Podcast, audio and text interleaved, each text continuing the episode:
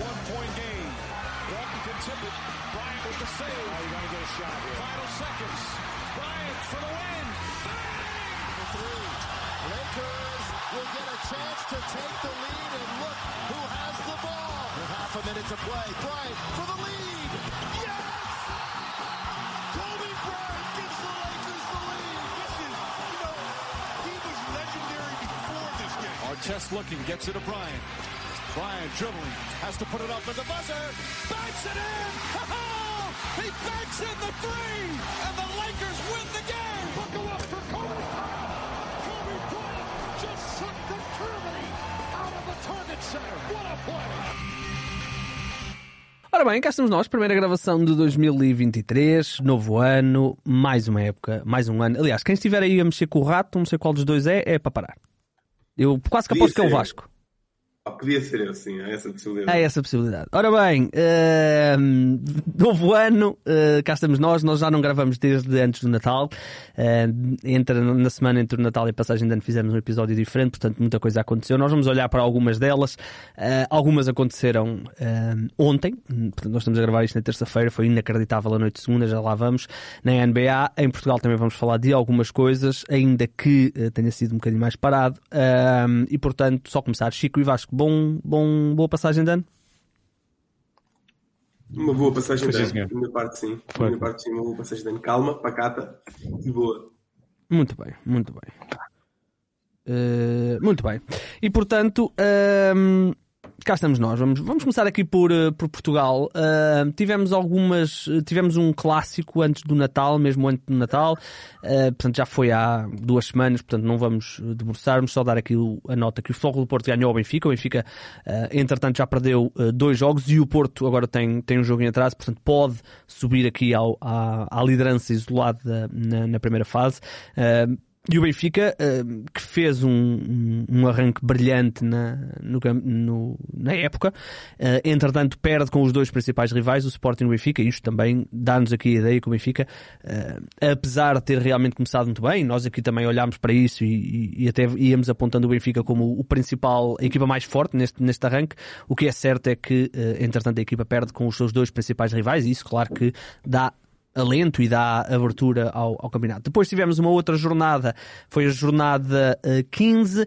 eh, nada assim do, do outro mundo. Tivemos um jogo adiado aí por causa de uma, de uma questão técnica e tivemos, eh, aliás, isso foi na 14, a primeira vitória do Sangalhos, não é, ó Vasco? Exatamente, sim. Dar essa nota. Já tínhamos falado aqui das mudanças que o plantel tem sofrido. Ainda recentemente foram buscar mais um, mais um internacional angolano. Acho que até já tinha mencionado isso no podcast. E eh, os jogos estavam a começar a ser mais equilibrados e conseguiram agora a primeira vitória, o que é um bom sinal para, para, para, para a nossa liga. Não é? Neste, no ano em que, que estava tudo a ser muito competitivo, havia aqui o Sangalhos claramente uns furos abaixo e agora consegue a primeira vitória. E estou convencido que, que não vai ser a única e que ainda vão dar eh, mais trabalho do que se calhar se perspectivou a certa altura da época.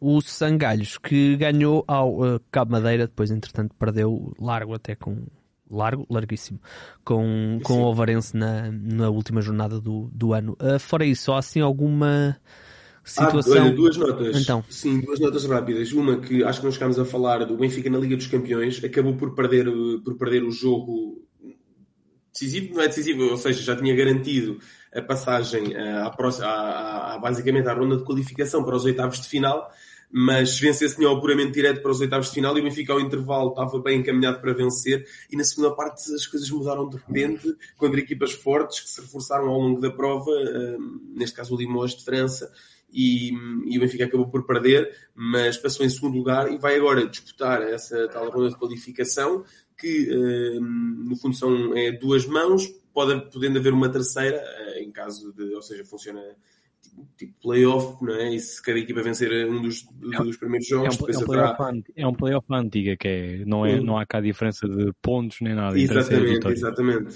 exatamente, sim. Dizer que o primeiro jogo é já amanhã, dia 4. eh, o Benfica uh, dar o Safaka, uma equipa, uma equipa turca. Turca. Eh, sim, exatamente. O primeiro jogo é, na, é cá, em Portugal, no, no Pavilhão da Luz.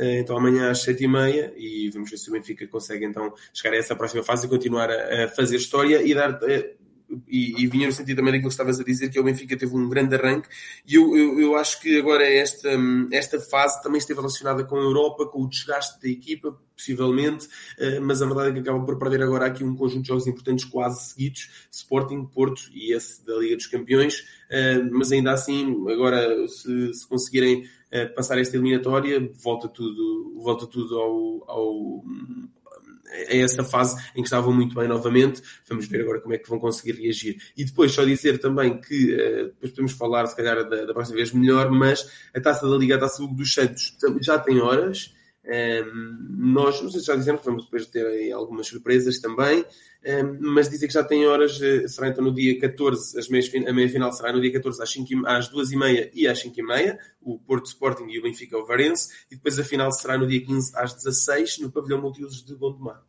Exatamente. Uh, nós estamos a fazer giveaways de bilhetes para um, os jogos todos, portanto para os dois dias.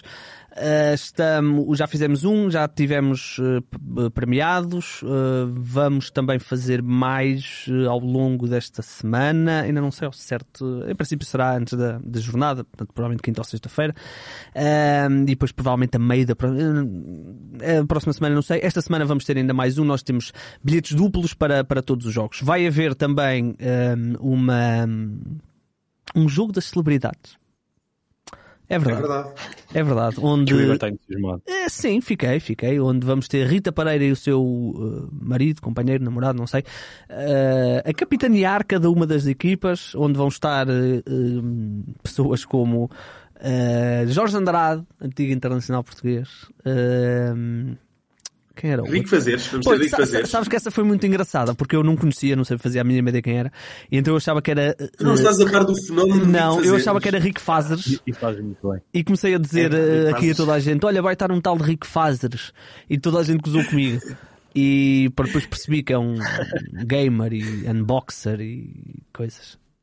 Uh, faz, sentir melhor, faz sentir melhor, eu não sou grande fã dele, por isso entre não, entre não é ser fã e não conhecer. Pá, eu não conheço. Eu, eu, eu acho que já tínhamos falado nisto, pá. Oh, Igor, eu tenho uma teoria de que o Rico Fazeres é a única pessoa consensual, ou tinha, era a única pessoa consensual em Portugal. Não, não há mais ninguém, há sempre alguém que, que é Como assim consensual? Coisa, há muita gente que não gosta. Toda a gente gosta. Do Rico Fazeres? não é, porque eu não Chico, conheço. Assim, Rico Fazeres. Porque é uma personagem querida, pelos vistos não. Pelos Mas... vistos não, porque o Chico não gosta. Ok. Uh, e normalmente toda a gente gosta muito dele. Uh, mesmo quem não é uh, fã, normalmente simpatiza com o Rico Fazeres. É a, a, impressão que eu tenho. Aliás, eu não acompanho com okay. regularidade, mas estou a par da personagem e gosto muito. Sou, sou muito fã de, de Rico Fazeres. tenho sim, tenho sim, mas... E é verdade. O, o Rico Fazeres é um deles ao lado do gajo do Receba.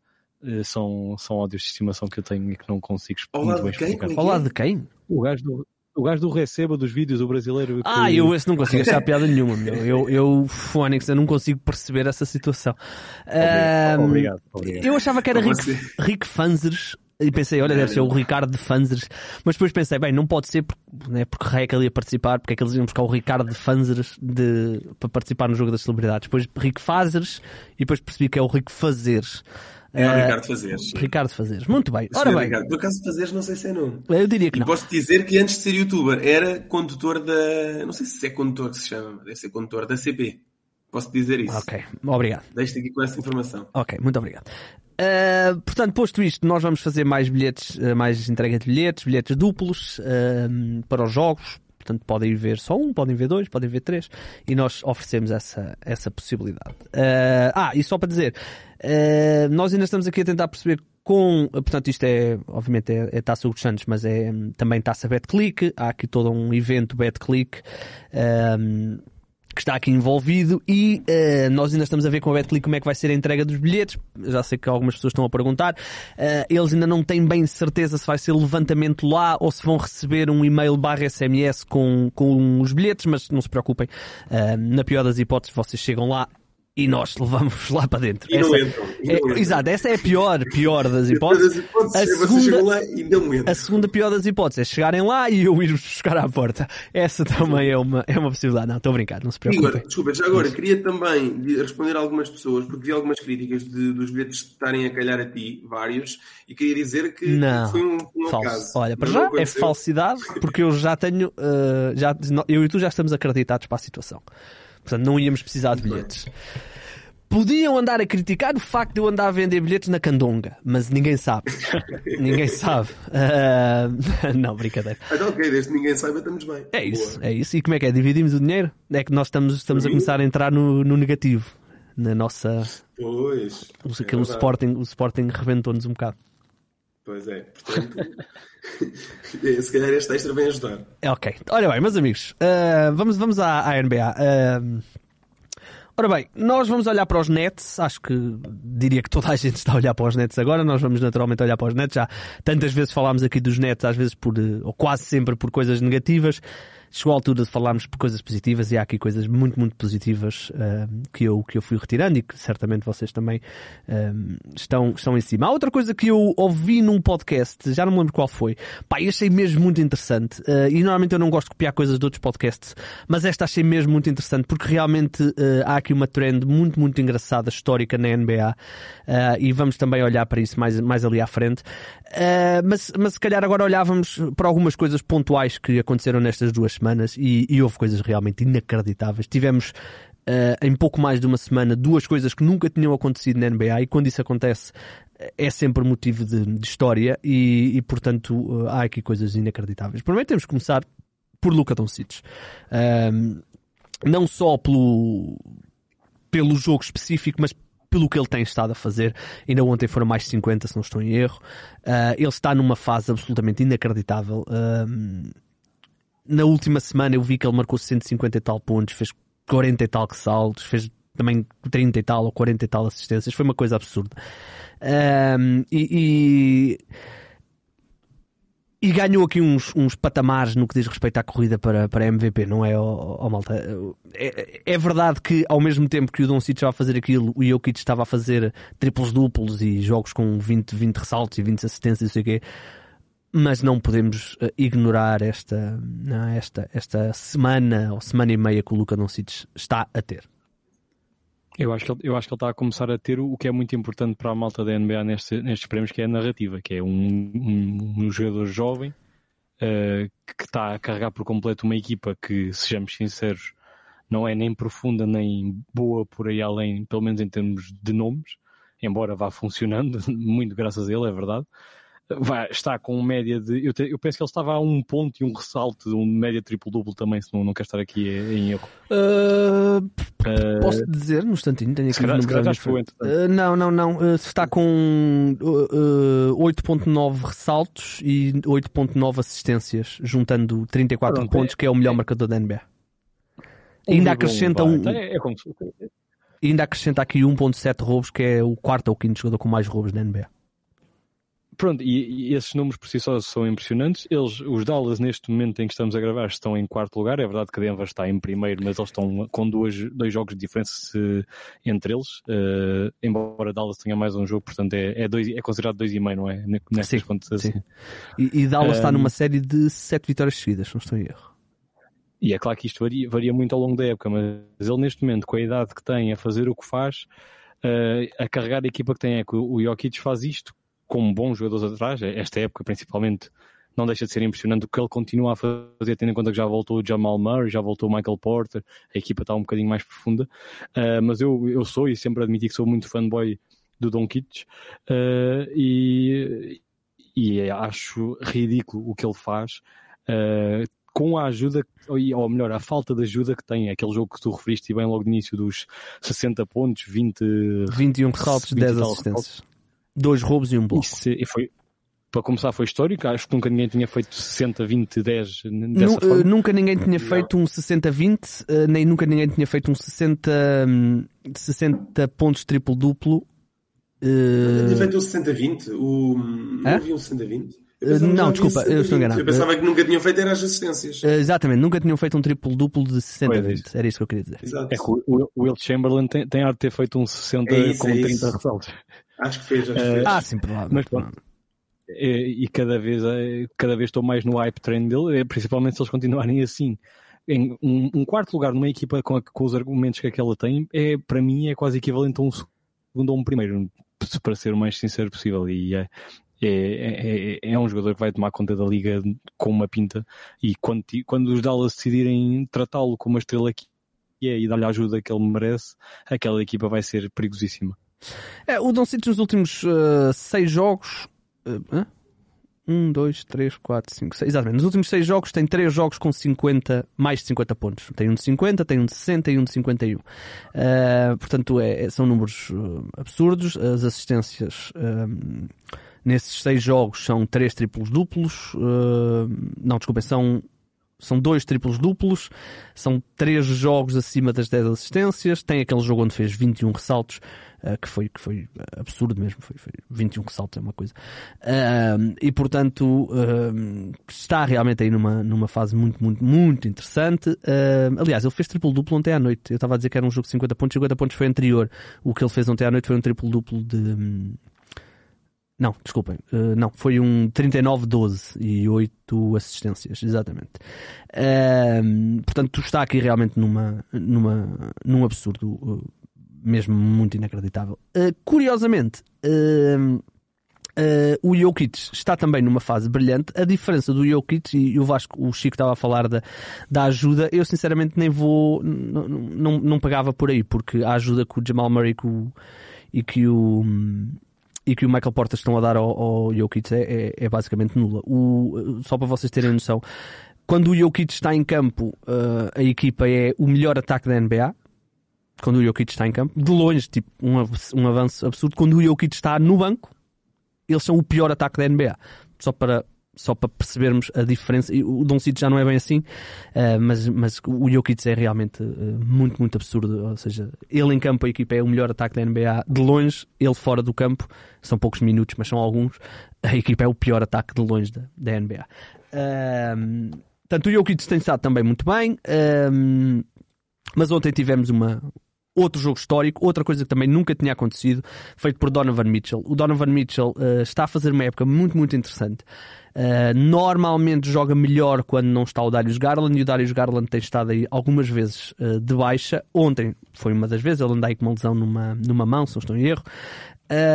E o Donovan Mitchell fez 71 pontos, acabou de se tornar o melhor marcador da história num jogo, o melhor marcador da história dos Cleveland Cavaliers, bateu os recordes que eram execos do, do LeBron James e do Kyrie Irving, que era 57, ele fez 71 pontos, uma marca uh, desde, portanto, desde que Kobe Bryant fez 81 ninguém tinha feito tantos pontos, ele fez 71, na altura o, o Devin Booker tinha feito 70, ele bate esse recorde do, do, Devin Booker e fez uma coisa histórica que também nunca tinha acontecido, nunca ninguém na história da NBA tinha feito um jogo de 70 pontos e mais de 10 assistências.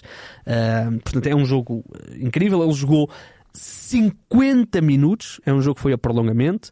Uh, e obviamente ainda prolongamento nós pronto, temos que dar sempre um bocadinho a margem. O Dom Cites nos 60 também foi a prolongamento, mas 71 pontos no jogo ao Vasco. É, é, é uma época interessante para o Donovan Mitchell, porque tem aqui realmente uh, uma explosão pontual muito, muito interessante que nós, se calhar, não estávamos à espera, tendo em conta que ele ia para uma equipa um bocadinho mais um, onde o talento era um bocadinho maior, o talento ofensivo era um bocadinho maior e ele está a fazer a sua melhor época de carreira a nível pontual. Sim, ele está a fazer uma época, uma grande temporada. Um, ele, eu estava aqui à procura de ver quais é que eram os outros os máximos anteriores dele. Ele tinha 3 jogos de 46 pontos em 2019 e 2020. Ele na bolha não tinha feito, feito um 50? Ou estou enganado? No playoff? Uh, será que isto só me está a mostrar. Exato, isto só está a mostrar uh, fase regular. Pois, ok, ok. Eu só estou a ver de fase regular. Uh, portanto, sim, ele teve o de 50 naqueles jogos com o Jamal Murray. Pois, é? tinha essa ideia. Na bolha, sim. Sim, sim, sim, sim, sim. É? Até tenho aqui, posso já dizer. Uh, não, não tenho nenhum de 50. Tenho um de 47. Ok, então é isso. Então pronto. Então, de qualquer modo é isso. Não varia muito, portanto nunca tinha feito bem nada parecido com 71. Ah, não, desculpa, tem aqui um jogo de 50, tem. Tem aqui um jogo de 50. Eu estava a olhar para os minutos, enganei-me. Uh, tem aqui um jogo de 57 pontos. Ah, ok, ok, ok. Não me estava a lembrar desse jogo, ok, já tinha esse. Um, mas é um jogador, eh, sim, já tinha dado algumas provas na, na, na, marcação de pontos, mas isto aqui é o que ele fez ontem foi, foi extraordinário. E, e eu acho que estavas a falar de uma época muito interessante dele.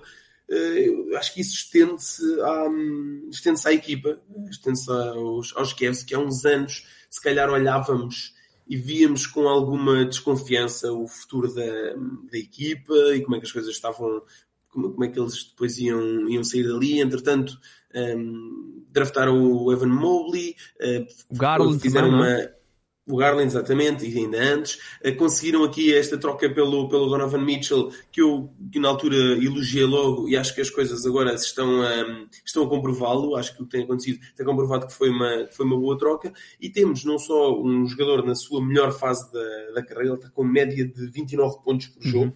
sendo que o máximo que tinha conseguido foi 26.4 há, há, duas épocas anteriores, portanto está a jogar o melhor basquetebol da, da carreira, mas o que ele, o que ele fez ontem ultrapassa tudo isso, tudo esse, apesar de ele estar a um nível incrível, o que ele fez ontem foi acima disso tudo, foi uma, uma exibição histórica e nós, eu acho que já dissemos isso algumas vezes, que é, na, nós estamos na NBA hoje em dia, parece que estamos a viver constantemente recordes, estão sempre a ser batidos eh, recordes. No outro dia, não foi recorde, mas quase também foi, acho que 91 pontos numa parte, uma coisa assim, inacreditável do, do, numa equipa nesse caso. Acho que foram os Nets com os Warriors. Uh, depois, agora temos, tivemos aquela exibição do Don City, agora temos esta exibição do, Donovan, do Donovan Mitchell. Uh, parece que estão sempre a acontecer coisas inacreditáveis. E, e, e que... É a, que é que achas que isso se deve? Uh, honestamente, pergunto, porquê é que achas eu, que eu acho que a própria, eu acho que a própria, eu acho que a própria liga, neste caso, quando são recordes principalmente relacionados com, com pontos, eu acho que a própria liga também foi evoluindo um, para, para, para aumentar a espetacularidade, para, para aumentar lá está, e quanto mais pontos, mais, mais espetáculo. Uh, para, sim, acho, acho que isso teve um, acho que isso, Imagina como, o quê, o quê? Sim, sim, como é exatamente. É, o jogo, está, o jogo está muito mais rápido, sim. Ajuda... Sim, acho que sim. Eh, acho que é um bocadinho por aí a evolução que o jogo teve também. Um, e acho que acho que, acho que tudo isso acaba por, por dar em jogos com mais pontos, em jogos mais espetaculares, em jogadores uh, a eu, eu, acho, eu acho que o, há um fator para mim que é para mim, que acho que vamos ter mais vezes este tipo de jogos uh, porque uh, o pace do jogo é muito mais rápido. Antigamente tu lançavas muito menos vezes do que lanças agora. Para além de que, acrescentando a isso, se calhar fazes mais 15 ou 20 lançamentos por jogo, acrescentando a isso, desses 15 ou 20, se calhar 12 são 3. Uh, ah, portanto, há, o jogo está muito mais ofensivo, digamos assim, está, está um ritmo muito mais alto. E depois, o, o, antigamente tu tinhas vários jogadores que na realidade não sabiam propriamente jogar basquetebol, mas eram muito grandes e muito fortes e tinhas aqueles jogadores com braços de uh, a Carmalone e agora já não é bem isso, ou seja, a, a rapidez, uh, o handling, o lançamento é muito mais trabalhado. Se nós puxarmos a cassete, nem precisamos de ir a 30 anos atrás, uh, 15 anos atrás, 20 anos atrás, início do século, tinhas imensos jogadores que não lançavam. E, e, jogadores que, uh, por exemplo, eu lembro-me da equipa dos Lakers que foi campeã uh, nos primeiros três anos. Eles tinham o Brian Shaw, o Rick Fox, uh, uma série de jogadores que simplesmente não lançavam, estavam ali muito especificamente para fazer determinadas coisas. E agora toda a gente lança, toda a gente, postos extremos, base, toda a gente. E portanto, ou seja, lanças mais, há mais falhanços, há mais fast breaks, há mais, ou seja, é tudo uma bola de neve. Há mais turnovers, há mais live ball turnovers ou seja, é diferente. E depois a defesa uh, foi um bocadinho, uh, digamos que, algemada quando no início do, do século ou do milénio um, eles proibiram o hand-checking. E quando eles proibiram o hand-checking os jogadores deixaram de poder diga, os defensores, aqueles uh, os Scottie Pippens, os, uh, esse tipo de defensores, os Gary Payton deixaram de poder controlar os seus defesas os seus atacantes com as mãos. Uh, agora já não podem fazer isso, é logo reach and fall. E portanto isso também transformou, aliás nós vimos por exemplo o Steve Nash, era um bom base antes disso depois dessa mudança, exatamente no ano a seguir a essa mudança, passou a ser duas vezes MVP. Uh, tivemos muita coisa desse, desse a acontecer e estamos a ver um bocadinho as repercussões disso. Uhum. É, sim, exatamente. E, e, e, basta olhar, muitas vezes na discussão da MVP acontece isso até, que é compararem eh, dados de, de MVPs. Eu lembro, por exemplo, a época do Derrick Rose era muitas vezes, eh, era uma das que eu vejo muitas vezes citada, em comparação com outros números, e depois os números dos outros jogadores são ridículos. E muitas vezes acontece, por exemplo, compararem este jogador foi MVP, ou, por exemplo, não dizerem o nome dizerem este jogador foi MVP e este jogador é o não sei quem e, e, e, temos jogadores com, com, com, médias inacreditáveis que noutras épocas dariam para ser MVP que hoje em dia já não dá porque uhum. há, pessoa, há, há, jogadores a fazer cada vez melhor. Uma das coisas que vamos discutir, penso que já, que já disseste, que é a questão dos, dos melhores possíveis melhores marcadores das equipas, eu acho que estamos, e nós já vamos falar disso, acho que estamos precisamente numa era em que uh, Por outro lado, os jogadores não ficam tanto tempo, se calhar, nas equipas. E por esse lado, não. Mas se ficarem algum tempo nas equipas, uhum. ao, ao, ritmo que se está a marcar pontos, é isso que nós vamos ver. eles poderão, uh... quebrar, poderão quebrar todos os, todos os recordes. Daqui a uns anos, esses recordes serão todos uh, de, jogadores, de jogadores novos e já acho que vai acontecer menos aquela. aquela tirando, tirando aqueles, aqueles recordes malucos do Wilt, e que mesmo assim, do Wilt Chamberlain, e que mesmo assim volta ainda se apanha um ao outro, uh, tirando esses esses acredito que ninguém vai bater alguns deles, mas, mas muitos outros. Sim, 50, 50 pontos. Acho que vai, acho que vai 50 pontos de média, eu posso apostar aqui que nunca ninguém vai fazer. Sim, é isso, é isso, é isso. É pá, mas nunca se sabe. Uh, mas, mas uh, esse tipo de recordes Espera não. criarem até... a linha de 4 pontos. Pois. Ah, pois, exato. Aí ainda poderá ser outra, ser outra coisa. Mas, mas, mas é isso, acho que estamos nesta, nesta fase. Queria só dar um toque no instante no Don Cic, voltando atrás, e no, no Jokic.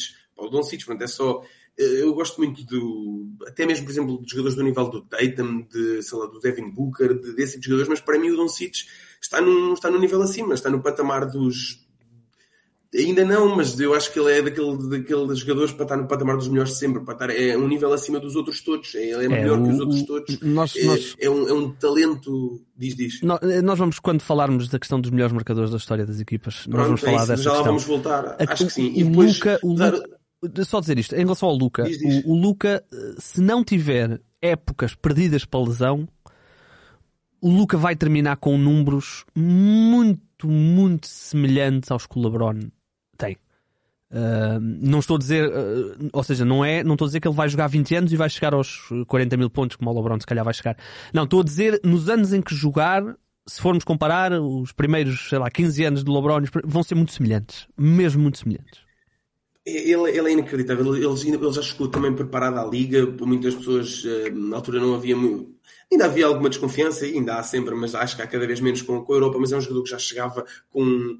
Já chegou com muita experiência, chegou num nível altíssimo, foi rookie do ano, a seguir foi uh, três vezes de, de, uh, All-NBA, foi já três vezes All-Star. É, é, um talento inacreditável. Às vezes, se calhar, uh, vamos nos esquecendo porque porque quase nos habituamos, não é? Nos, sim, e habituamos a isso e parece que não damos valor às vezes a isto e que estamos a assistir uh, ao, ao, a um melhor do mundo, a um melhor de um, um dos melhores a, a jogar basquetebol e estamos a, a, acompanhar o crescimento dele, parece como, como por exemplo na minha geração vimos uh, a minha geração viu Ronaldo e Messi e a, e a vossa, né? viu o Ronaldo e Messi também a aparecer e foi acompanhando tudo isto no futebol e no basquetebol, LeBron James, Kobe Bryant e agora o Luka Doncic é um desses e, e devemos, e às vezes acho que as pessoas esquecem disso e devíamos parar para, para às vezes para apreciar este um talento como, como o Luka Doncic. Só dar uma nota muito rápida, do Jokic também é fascinante numa era de, em que o físico também, que o jogo evoluiu tanto, todos os jogadores são fisicamente inacreditáveis, ele é pela técnica que se destaca.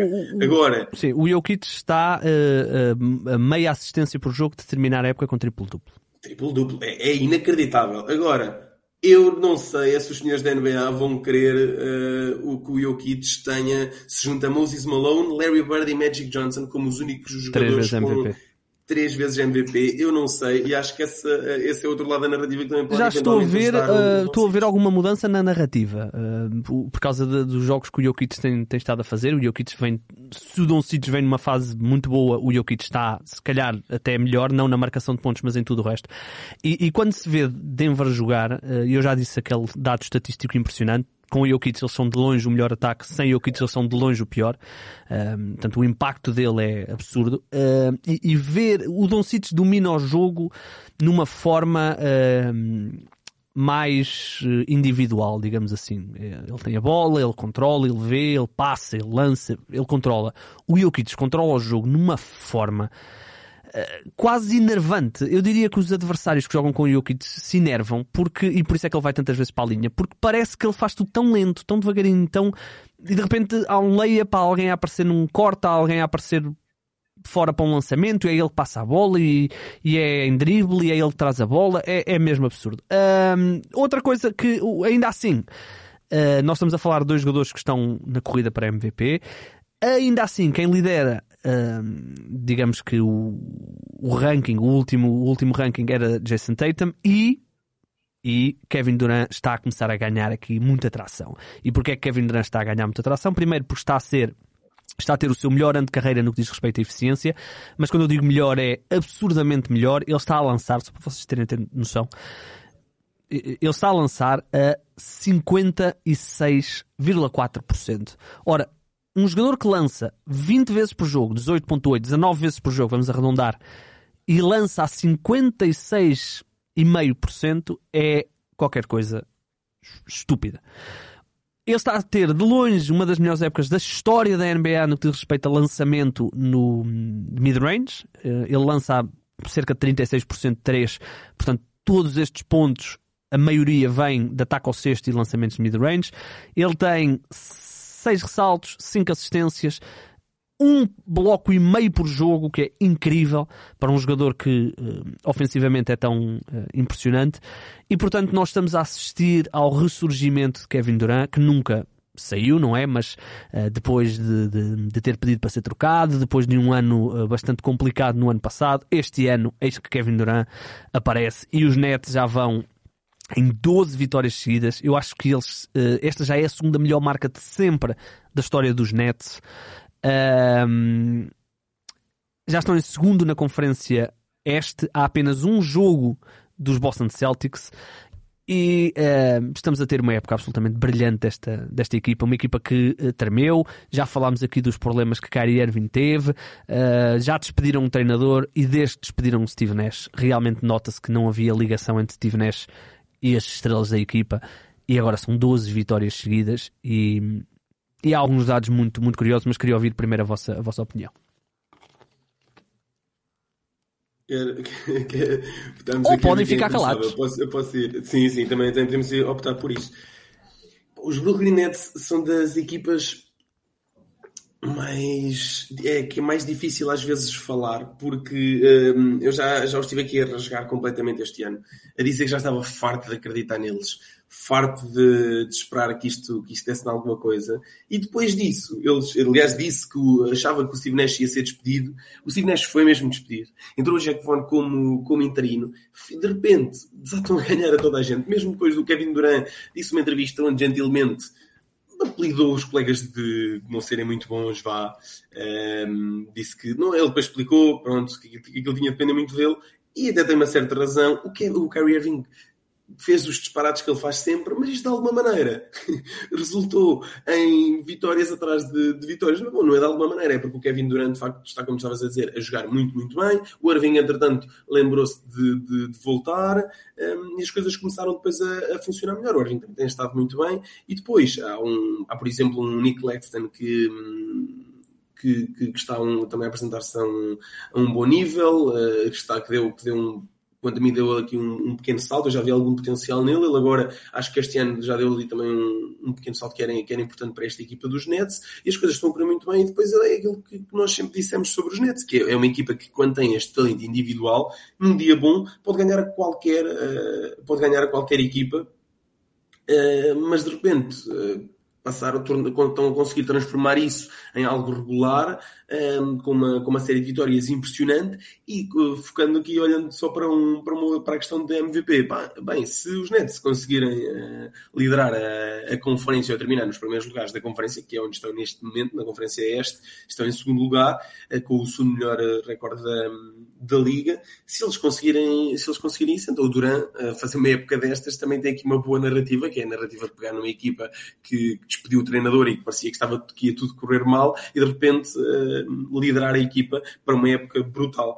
Uh, e de repente os netos estão aí outra vez e quando se, até, quando se chegou até a questionar se eles uh, ali a certa altura o que, é que, então e agora, o que é que vamos fazer agora será que, que é a altura de começar aqui a mudar algumas coisas um, depois de se ter também falado na troca do Duran por culpa dele próprio, e não, parece que, que esta malta, pelo menos o Duran, está, está aqui para, para, para continuar, e, e para os netos são boas notícias, porque tem aqui um grupo uh, muito forte e podem atacar já esta, já esta temporada, o que eu, a certa altura, cheguei a ter, cheguei a ter dúvidas e depois com, a, com os problemas constantes, por exemplo, do, do Irving, uh, achei que aquilo depois, entretanto, se desmanchasse e perdêssemos a oportunidade de ver esta equipa assim, mas este ano parece que, que vamos ter a oportunidade.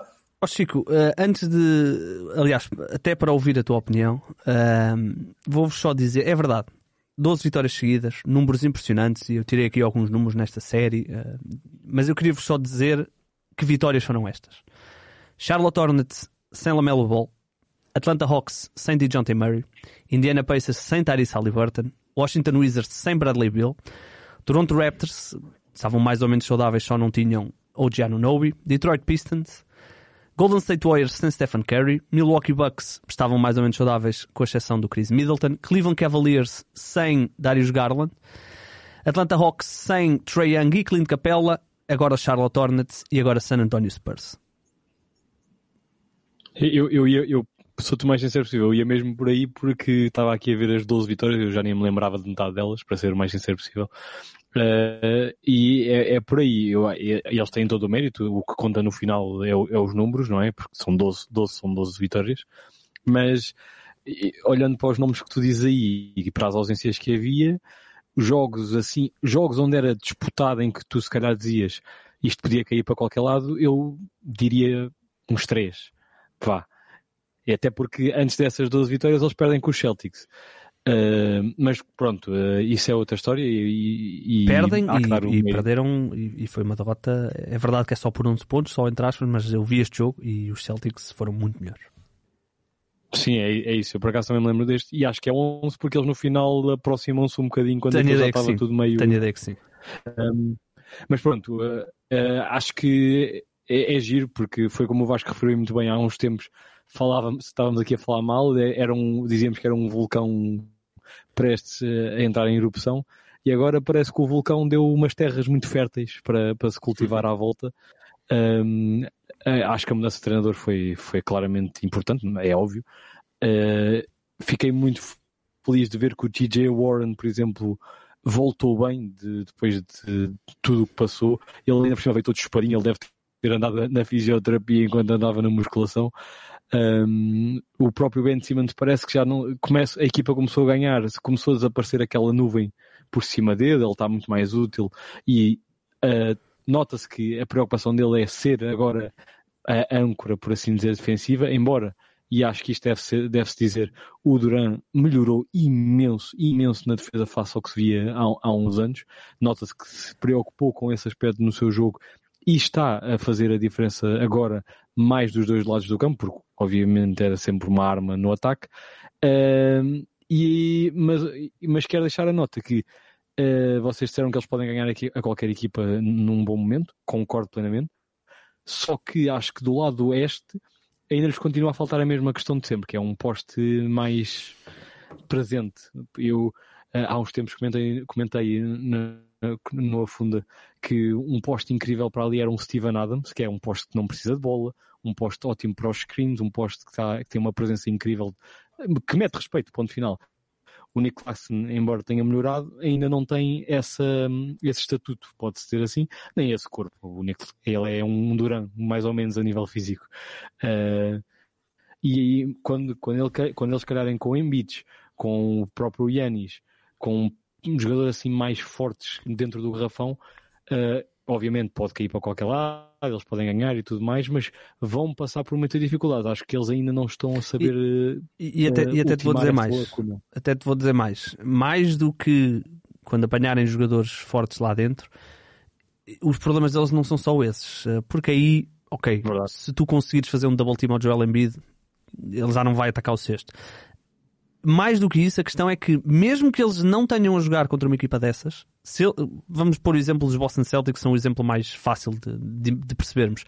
Eles não têm jogadores para atirar para cima do, do Jason Tatum e do Jalen Brown constantemente. Eles têm dois ótimos defensores, um, Ben Simmons e, e Kevin Durant se os meteres a, a, se os tirares ali da zona pintada, ou Ben Simmons, ok, mas o Kevin Durant não podes tirar muito ali da zona pintada porque vais desgastá-lo imenso e ele vai ter que te fazer 40 pontos do outro lado. Uh, ou seja, não há ali. O que tu tens ali depois é uma mistura de atiradores, que realmente dão jeito, os Seth Currys, os Joe Harris, uh, os próprios. E bons atiradores, é isso. Bons atiradores que dão jeito, mas, mas depois tu vais ter agora, que. Agora o Watanabe. Mas vais ter que sim, jogar, sim, vais ter que jogar depois com o que é que podemos ter o, o, entre o que vamos ganhar no ataque, eventualmente, e o que vamos perder na defesa de certeza absoluta. O, o que é que ganhamos aqui? Faz mais sentido uh, fazemos aqui um five out, ou seja, não é fácil para esta equipa e eu acho que esta equipa, uh, tendo ali uma série de jogadores de bons contratos para serem trocados, esta equipa, para poder ser realmente candidato ao título, na minha opinião, vai ter que mexer e vai, e, e, ou seja, obviamente o, o poste, ir buscar um poste, um Miles Turner, um jogador desse género, é realmente um salto logo à vista, mas mais do que isso eles vão precisar de jogadores, todas as equipas precisam, mas vão, vão precisar de jogadores tipo Jay Crowder, Robert Covington, aquele tipo de jogadores que eles possam utilizar para atirar para cima de, de determinados extremos e, e não são fáceis arranjar esses jogadores, não é? Eu, eu concordo, e era, porque era mesmo esse o meu ponto, que imagina, eles são uma equipa que, e nós sabemos que vive à base do eu vou marcar mais pontos que tu. Uh, quando, quando eles tiverem más noites em, em que efetivamente o ataque não está a funcionar, os lançamentos não estão a cair, o que seja, eu não vejo aquela equipa a ganhar na defesa, como vejo, por exemplo, os Celtics, os Bucks. Os Celtics. Uhum. Exato, um, um por exemplo, não vejo isso a acontecer aqui. Uh, quando, aquilo, quando aquilo estiver a engrenar, vai ser incrível. Eles vão conseguir vitórias e, e vão ser vitórias grandes. O problema é esse, é que nos playoffs, e nós sabemos, as rotações diminuem, uh, a, intensidade, a, intensidade, aumenta, as defesas começam a ficar mais. Claro, é tudo puxadas, diferente, é tudo diferente. Mais difíceis, é tudo diferente. E, e aí, aí não os vejo a ter o mesmo sucesso. Lá está, eu, eu acho que esta. Portanto, eles estão numa série de 12 vitórias. Uh, e, e, agora vão eh, ter uns, agora vão ter aqui uma série de quatro jogos muito, muito interessantes. Vão a Chicago, vão a New Orleans, vão a Miami e vão aos uh, e recebem os Celtics. Portanto, jogos uh, difíceis. Ainda assim, no Orleans uh, provavelmente não vai ter o Zion. O Zion saiu a meio do jogo de ontem com uma, uma lesão no, no hamstring e portanto provavelmente vai falhar ali uma semana, duas semanas. Mas pronto, seja como for, Bulls em casa vão a New Orleans, aliás, vão a Chicago, vão a New Orleans, vão a Miami, vêm a casa receber os Boston Celtics quatro jogos que vão dar para perceber aqui algumas coisas. Se esta, é, é assim, 12 vitórias são 12 vitórias e não, e, e não são mentirosas, digamos assim. Mas há aqui um contexto que envolve estas 12 vitórias. Ainda assim, e números são números. Um, só para termos aqui noção do quanto os Nets melhoraram e estão a, e estão a jogar bem. Os Nets são de longe a equipa mais eficiente da NBA esta época. Eles têm uma eficiência global em todo o tipo de lançamentos, desde o lançamento livre ao 3, ao 2, todos, 58,8%. Só para terem noção, a segunda equipa é os Celtics com 57%. É uma vantagem muito, muito grande. A vantagem que os Nets têm em relação aos Celtics é tão grande como os Celtics dos quinto classificados. Só para terem mais ou menos noção. Eles são naturalmente um dos melhores ataques da liga, são o terceiro melhor ataque. Eu acho que Denver os ultrapassou ontem porque eles estavam em segundo quando eu vi isto a última vez, mas agora estava aqui a ver e já estão em terceiro. Uh, e aqui veio o número que eu acho que é mais interessante. Eles são a décima melhor defesa. Subiram muitos lugares, se não estão em erro, subiram oito lugares nesta série das 12 vitórias. E portanto, nós já vimos que 12 vitórias são estas, contra quem foi e quem é que faltava. Portanto, não sabemos ao certo o que é que isto quer dizer. Um, e portanto, vamos ter de esperar, se calhar, mais três, duas, três semaninhas para ver onde é que este ranking vai ficar. Um, outra coisa muito, muito interessante é que o Big Three da equipa, Ben, uh, ben Simmons, Kyrie Irving e Kevin Durant, a jogarem juntos, eles normalmente jogam mais ou menos 18 minutos por jogo a equipa tem um saldo positivo de 4, 4.2, hum, ou seja, se, se formos multiplicando isto, se eles jogarem mais de 18 minutos, teoricamente vão ganhar muitos jogos. Portanto, percebe-se que há aqui uma química a começar a ser criada e, como o Chico disse bem, o Ben Simmons está claramente a tornar-se uh, o Draymond Green daquela, daquela equipa e, e, esse é um papel que eu acho que, que ele pode fazer até melhor que o próprio Draymond, Draymond Green, ainda que o Draymond Green seja melhor uh, passador. Uh, e, portanto, uh, isto é impressionante. Nesta série de 12 vitórias, há aqui uma coisa que é muito interessante e nós costumamos, uh, na NBA, há um, digamos que um há aqui uma série de números sagrados que toda a gente uh, quer ter, que é o, o 50% de lançamento de 2, o 40% uh, de lançamento de 3 e os 90% de lançamento de linha de lance livre. Ora, nesta série de 12 jogos, o Kevin Durant e o Kyrie Irving estão exatamente nessas percentagens. Portanto, percebe-se aqui que são dois jogadores que estão realmente numa fase muito, muito boa, uh, a lançar de uma forma incrível, tanto de 3 como de 2, como no lance livre. E, portanto, isto ajuda bastante uma equipa, uh, uma equipa a estar, a estar bem, não é? Porque quando tu tens duas estrelas uh, que são os dois jogadores com mais usage são os dois jogadores com, com melhor offensive rating e estão os dois jogadores ao mesmo tempo a lançar tão bem, eh, fica difícil para, para, para os adversários e por muito problemas defensivos que eles possam ter, uh, naturalmente vão, vão ganhar muitos jogos. Só para terem noção, nesta série de 12 jogos que, que eles ganharam, uh, o Kyrie Irving está a lançar 54% do campo, 45.5% de 3 e 92% de, da linha de lance livre. E o uh, Kevin Durant está ainda melhor, com 59% de lançamento de campo, 40% de lançamento de 3, 97% no linha de lance livre. Isto são números uh, estupidamente absurdos. Portanto, é, percebe-se esta, esta série de, de 12 jogos seguidos. Igor, só dar uma notação, falar de. só um bocadinho do, por outro, pelo outro ângulo da, da, questão do calendário, que é, tem toda a razão, que estavam a dizer, de, faltarem esses jogadores, mas a verdade é que desde que. Eu penso que desde que o Jack Vaughn uh, assumiu, eu acho que, ele, que são a equipa com o melhor recorde desde, desde esse período.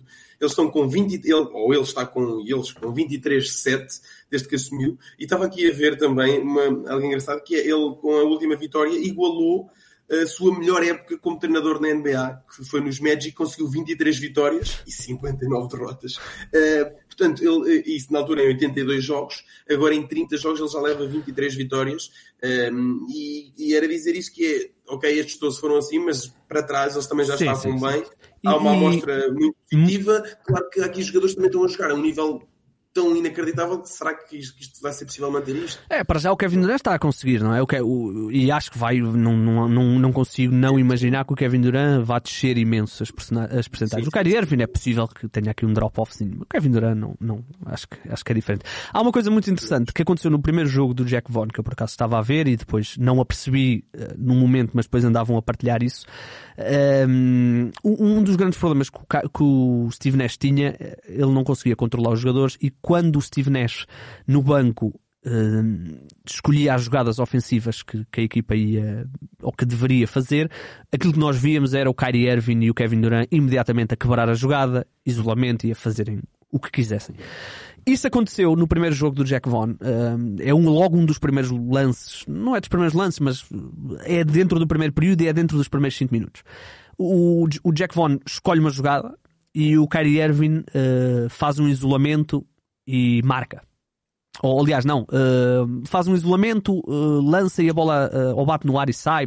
Sei que a bola saiu para fora.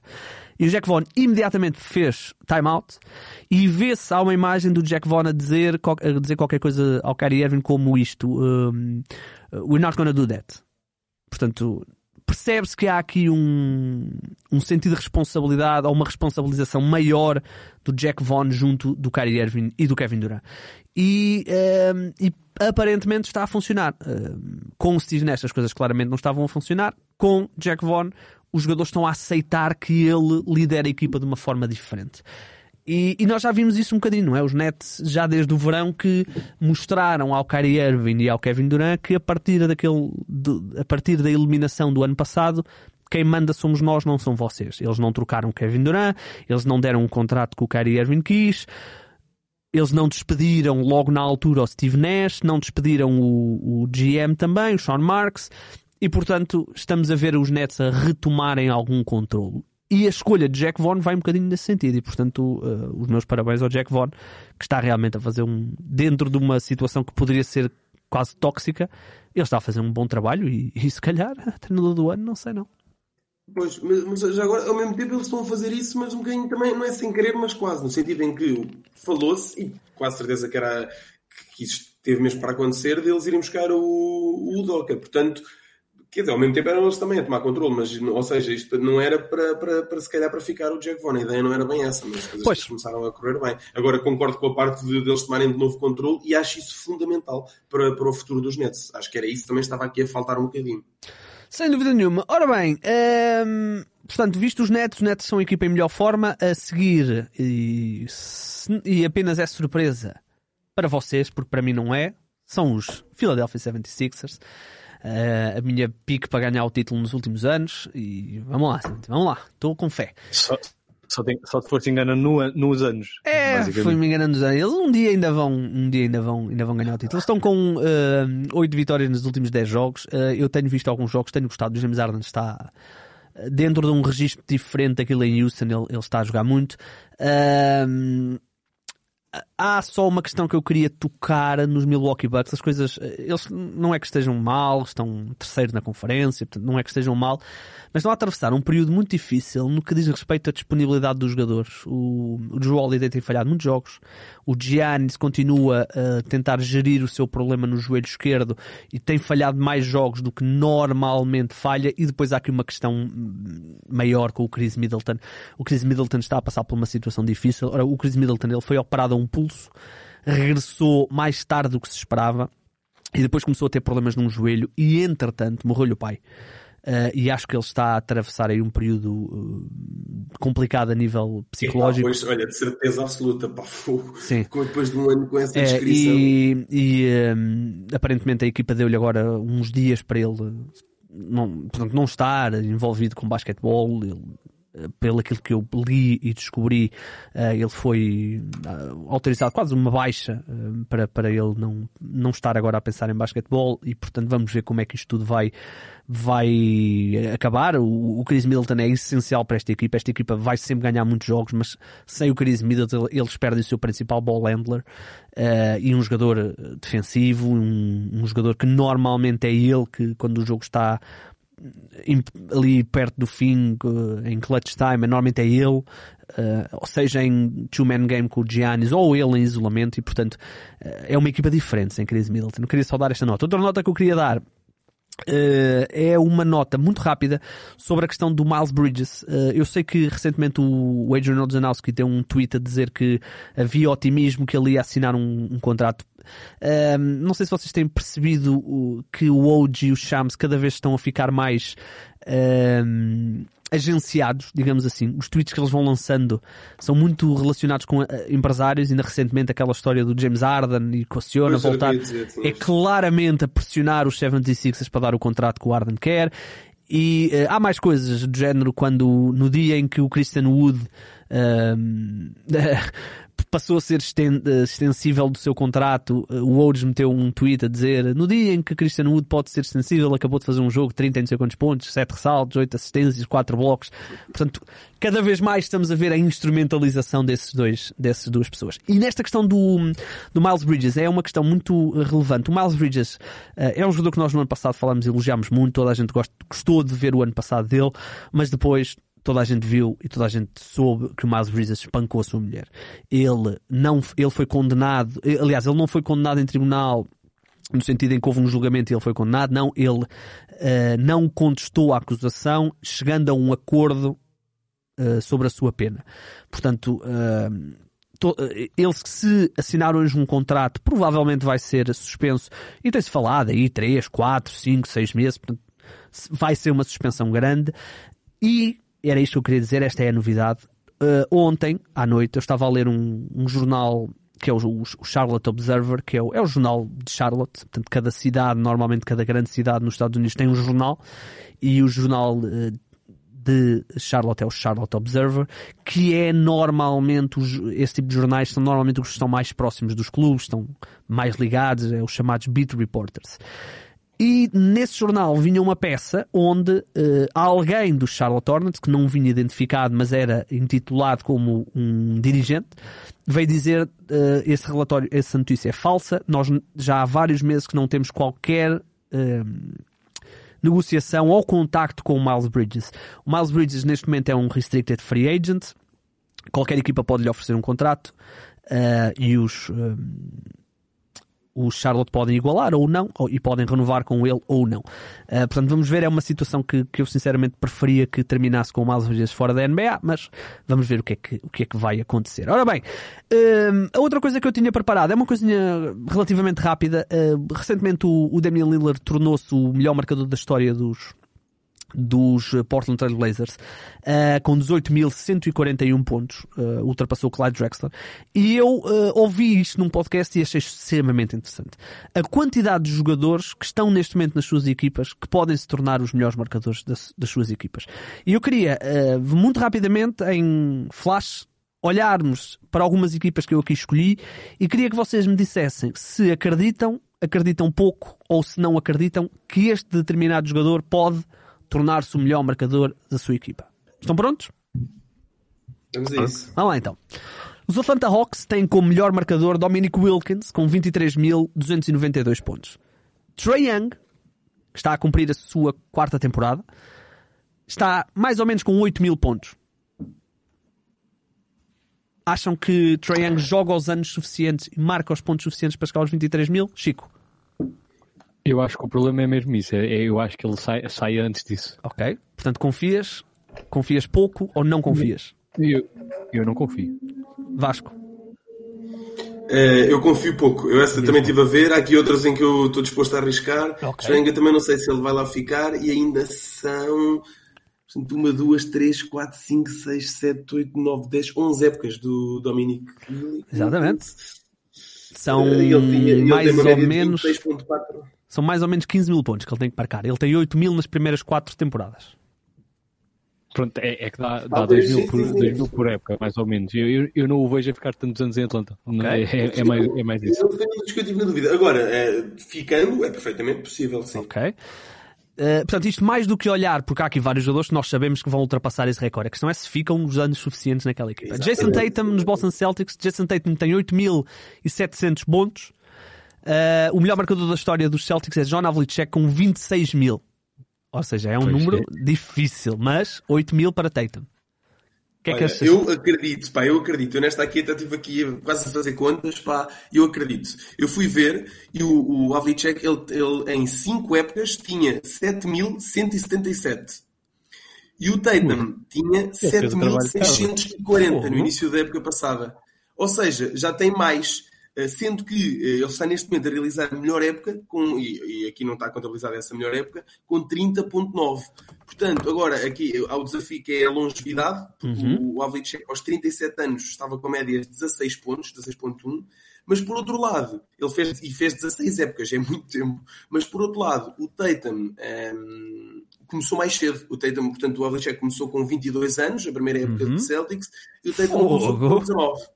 Pá, esta aqui é única, também vos digo. Okay, é única. Okay. Já brilhaste, meu amigo, já brilhaste. Vi um número alto que. Portanto, é possível. E... Igor, para, deixar os Celtics para o, para o último. Para pois, é isso, é isso. Pá, eu estava com medo depois de ter ido ver esta que não se falasse dos Celtics, mas pronto, A probabilidade de estares aqui era de 1 para 400 trilhões. Podias ter sido um periquito, uma raquete ou um central barrigudo numa liga a feijões. Mas saiu uma chouriçada e os átomos formaram-te a ti. Alguém que chora, grita, ri e declama. Que quer este mundo e o outro. Mas daqui para a frente, ninguém sabe se dá fruto, se há tripla fechar o último minuto. Há gráficos, estatísticas, há matemática comparada. Há probabilidade de chegar um cometa para acabar com a jogada. Mas o que importa é mesmo aquela fezada. Betclic, desafia as odds. Estiveste muito forte nos, nos Celtics. Uh, Vasco, mas que Tens mais informações sobre os Celtics? Só mais uma, só mais uma, porque eu acho que não fico entrevistado. Não, é... Mas já, já, acho, que, acho que já nos convenceste aos dois, não, não, não, não precisas... Sim, sim, ah, eu, eu, eu, trabalho aqui para isso. Jason Tatum, pá, agora vocês vão ver isto é tudo peta, os meus dados estão todos errados. Pá, é uma ligeira possibilidade, mas eu acredito que não. Eu acredito que não. Um, só, só dar aqui, era, ah, era a última coisa, que é ao contrário do Troyan, como, como estava a dizer o Chico, eu concordo. Eu imagino o Tatum a ficar muitos anos no, no Celtics, ou a ficar sempre até nos, nos Celtics, posso estar tremendamente enganado, mas eu acredito nisso e isso também é um ponto a favor e algo que eu tive em conta aqui quando olhei para, para a possibilidade de certos jogadores. Sem dúvida nenhuma. Aliás, esse para mim é o principal ponto. E atenção que o Trae Young uh, consigo imaginar ele fazer a carreira toda em Atlanta. Uh, Atlanta é uma equipa, aliás, é uma cidade e uma equipa que normalmente os jogadores não querem sair. Uh, Atlanta é uma, uma cidade muito interessante nos Estados Unidos. Uh, os Ox são uma equipa histórica. Uh, Hum, ok. Eh, eu até vou mais na ideia do Trae Young poder não marcar tantos pontos. Eu já sentei também acredito, acho que a equipa está preparada para ter sucesso durante pelo menos uma década uh, e depois logo se vê o que é que vai acontecendo. E o Tatum tem 24 anos, portanto ele também terá pelo menos mais uma década e pouco de, de, de, grande nível. Obviamente, isto tudo tem a ver também com, com lesões. Uh, nos Brooklyn Nets, Brook Lopes é o melhor marcador, é verdade. 10 é, mil, pá, temos de mudar essa. 10 pá, mil pontos. Essa, que... uh, o Kevin Durant tem cerca de 4 mil, mas não. É, será difícil ele chegar lá, até por causa da idade. Agora há aqui uma muito, muito interessante. Muito, muito interessante. Charlotte Hornets, o melhor marcador de Charlotte Hornets é o Kemba Walker com 12 mil pontos. 12 mil e 9, para ser mais específico. O Lamelo Ball tem neste momento 2.6 uh, mil pontos. Uh, eu acho que mais do que o Lamelo Ball chegar aos 12 mil, eu acho que vai chegar, mal era, é quantos anos é que o Lamelo Ball vai ficar em Charlotte? O que é que achamos nesta? Chico, confias, confias pouco ou não confias nada? Eu, eu no Lamelo acho que confio, nem que seja porque ele é bastante novo, agora eles talvez tenham sorte no draft e tendo sorte no draft, na teoria para o ano já é para competir novamente a sério, entre aspas, embora a equipa não seja propriamente incrível. Ele é um jogador que vai sempre fazer os seus números, as suas, as suas médias. Ele não marca muitos pontos, atenção. Isto são 2 mil pontos em já 13, 2 anos e pouco. Sim, sim, sim, mas, mas mesmo assim, imagina, eu acho que ele consegue fazer uma média de 20 pontinhos por jogo com relativa facilidade. Que, que média que ele tem este ano, deixa-me deixa-me dois segundos. Uh, olha, ele este ano, pronto, jogou pouco, jogou pouco, mas tem média de 23,7.